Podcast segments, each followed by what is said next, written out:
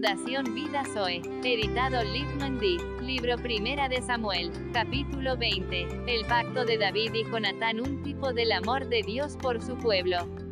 La amistad de David y Jonatán. Después David huyó de Nayot en Ramá, y vino delante de Jonatán, y dijo, ¿qué he hecho yo? ¿Cuál es mi maldad, o cuál mi pecado contra tu padre, para que busque mi vida? Jonatán no entiende las palabras de David en principio más respalda su vida. Jonatán le dijo, en ninguna manera, no morirás. He aquí que mi padre ninguna cosa hará, grande ni pequeña, que no me la descubra. Porque, pues, me ha de encubrir mi padre este asunto. No será así. Y David volvió a jurar diciendo, Tu padre sabe claramente que yo he hallado gracia delante de tus ojos, y dirá, no sepa esto Jonatán, para que no se entristezca. Y ciertamente, vive Jehová y vive tu alma, que apenas hay un paso entre mí y la muerte. Jonatán da su vida por David. Y Jonatán dijo a David, lo que deseare tu alma, haré por ti. David propone a Jonatán que se esconderá por tres días, y que Jonatán pruebe las intenciones del corazón del rey Saúl padre de Jonatán. Y David respondió a Jonatán, He aquí que mañana será nueva luna, y yo acostumbro sentarme con el rey a comer, mas tú dejarás que me esconda en el campo hasta la tarde del tercer día.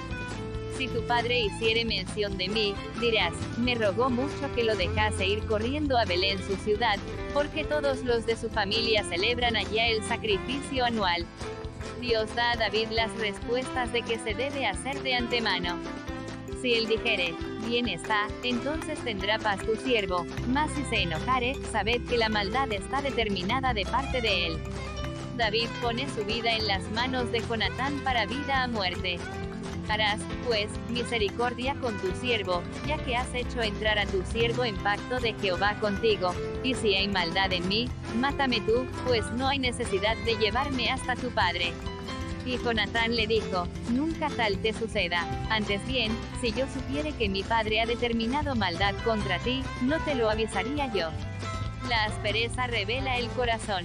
Dijo entonces David a Jonatán, ¿quién me dará aviso si tu padre te respondiere ásperamente? Y Jonatán dijo a David, ven, salgamos al campo. Y salieron ambos al campo. Jonatán bendice a David. Entonces dijo Jonatán a David, Jehová Dios de Israel, sea testigo. Cuando le haya preguntado a mi padre mañana a esta hora, o el día tercero, si te resultará bien, entonces te enviaré a ti, para hacértelo saber. Pero si mi padre intentare hacerte mal, Jehová haga así a Jonatán, y aun le añada, si no te lo hiciere saber y te enviaré para que te vayas en paz y esté Jehová contigo, como estuvo con mi padre. Jonatán apela la misericordia de David de antemano. Y si yo viviere, harás conmigo misericordia de Jehová, para que no muera. Y no apartarás tu misericordia de mi casa para siempre. Cuando Jehová haya cortado uno por uno los enemigos de David de la tierra, no dejes que el nombre de Jonatán sea quitado de la casa de David el pacto de amor y justicia. Así hizo Jonatán pacto con la casa de David, diciendo, requiéralo Jehová de la mano de los enemigos de David. El amor de Dios al prójimo. Y Jonatán hizo jurar a David otra vez, porque le amaba, pues le amaba como a sí mismo. Jonatán usa la misma revelación de Jehová en David para contestarle. Luego le dijo Jonatán, Mañana es nueva luna, y tú serás echado de menos, porque tu asiento estará vacío. Estarás, pues, tres días, y luego descenderás y vendrás al lugar donde estabas escondido el día que ocurrió esto mismo, y esperarás junto a la piedra de Esel. Y yo tiraré tres saetas hacia aquel lado, como ejercitándome al blanco.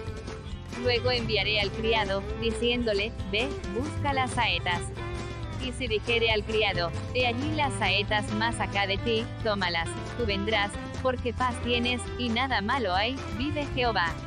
Mas si yo dijere al muchacho así, he allí las saetas más allá de ti, vete, porque Jehová te ha enviado. El pacto con Jehová entre David y Jonatán. En cuanto al asunto de que tú y yo hemos hablado, está entre Jehová y nosotros dos para siempre.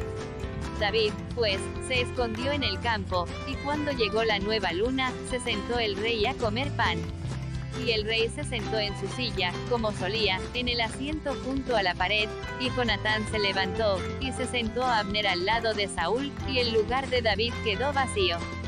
Mas aquel día Saúl no dijo nada, porque se decía, le habrá acontecido algo, y no está limpio, de seguro no está purificado. Al siguiente día, el segundo día de la nueva luna, aconteció también que el asiento de David quedó vacío. Y Saúl dijo a Jonatán su hijo, ¿por qué no ha venido a comer el hijo de Isaí hoy ni ayer? Y Jonatán respondió a Saúl, David me pidió encarecidamente que le dejase ir a Belén, diciendo, te ruego que me dejes ir, porque nuestra familia celebra sacrificio en la ciudad, y mi hermano me lo ha mandado. Por lo tanto, si he hallado gracia en tus ojos, permíteme ir ahora para visitar a mis hermanos. Por esto, pues, no ha venido a la mesa del rey.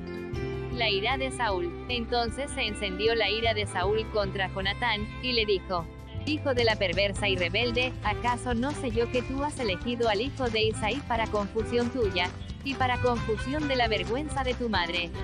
Porque todo el tiempo que el hijo de Isaí viviere sobre la tierra, ni tú estarás firme, ni tu reino. Envía pues, ahora, y tráemelo, porque ha de morir. Y Jonatán respondió a su padre Saúl y le dijo, ¿por qué morirá? ¿Qué ha hecho? Saúl ataca a Jonatán. Entonces Saúl le arrojó una lanza para herirlo, de donde entendió Jonatán que su padre estaba resuelto a matar a David. Y se levantó Jonatán de la mesa con exaltada ira, y no comió pan el segundo día de la nueva luna, porque tenía dolor a causa de David, porque su padre le había afrentado. Al otro día, de mañana, salió Jonatán al campo, al tiempo señalado con David, y un muchacho pequeño con él. Y dijo al muchacho, corre y busca las saetas que yo tiraré. Y cuando el muchacho iba corriendo, él tiraba la saeta de modo que pasara más allá de él. Y llegando el muchacho a donde estaba la saeta que Jonatán había tirado, Jonatán dio voces tras el muchacho, diciendo, no está la saeta más allá de ti. Y volvió a gritar Jonatán tras el muchacho, corre, date prisa, no te pares. Y el muchacho de Jonatán recogió las saetas, y vino a su señor. El lenguaje de David y Jonatán. Pero ninguna cosa entendió el muchacho, solamente Jonatán y David entendían de lo que se trataba. Luego dio Jonatán sus armas a su muchacho, y le dijo, vete y llévalas a la ciudad. El quebrantamiento del David y Jonatán por la respuesta de Saúl. Y luego que el muchacho se hubo ido, se levantó David del lado del sur, y se inclinó tres veces postrándose hasta la tierra. Y besándose el uno al otro, lloraron el uno con el otro, y David lloró más. David y Jonatán se separan naturalmente más no en su corazón. Y Jonatán dijo a David, vete en paz, porque ambos hemos jurado por el nombre de Jehová, diciendo, Jehová esté entre tú y yo, entre tu descendencia y mi descendencia, para siempre. Y él se levantó y se fue, y Jonatán entró en la ciudad.